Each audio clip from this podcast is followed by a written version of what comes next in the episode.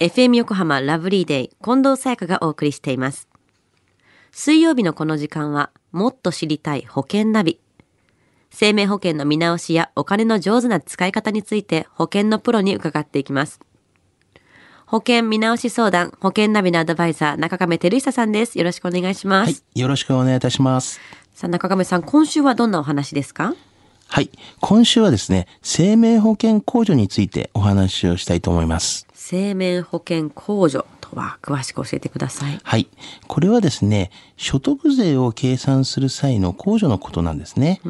例えば、所得税の計算の仕方は、給与所得から、まあ、生命保険控除を引いてですね、あの課税所得っていうのを出してから、そこに税率をかけて、所得税の税金が計算されるんですね。うんこの生命保険控除の金額が今変わったそうなんですよね。はい。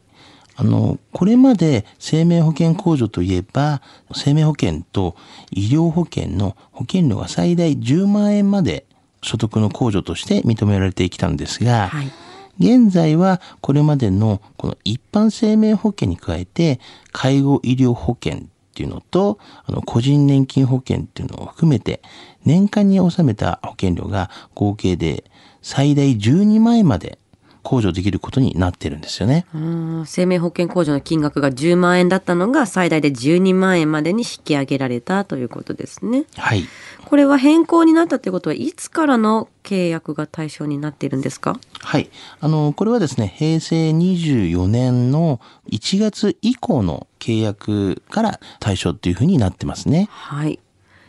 生命保険控除を受ける場合にその他に気をつけることはありますか？はい。あの、生命保険控除の対象となる保険についてなんですけども、はいまあ、実際に保険料の支払いをしている人であること、はい。まあその保険の受取人が保険料の負担者、または配偶者、または親族のいずれかであることということは気をつけた方がいいですよね。なるほど。自分のためもしくはまあ身内のために払っているかっていうことですね。そうですね。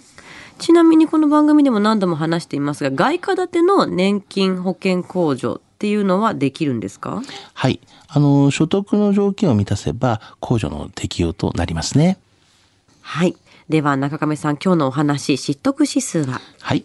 ズバリ98です。98。はい。あの、生命保険控除はですね、はいお分かりいただけたでしょうかという面ではですね、まあ、先ほど言いましたけども、平成24年の1月以降から区分が変わっていますし、はい保険料も分割としてですね、合理的にうまく活用した方がいいと思うんですね。はい。また、先週のお話でも、外貨建ての年金が最近では流行っていますよね。はい。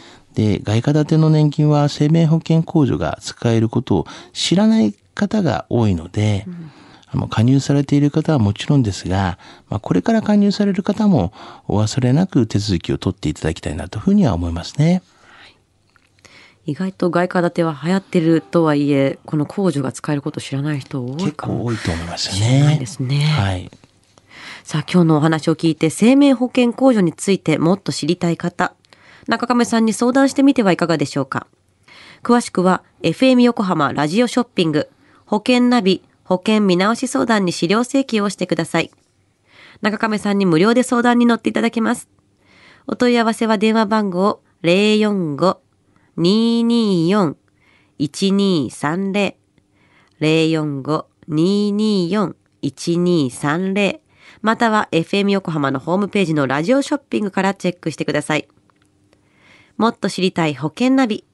保険見直し相談、保険ナビのアドバイザー、中亀照久さんでした。ありがとうございました。はい。ありがとうございました。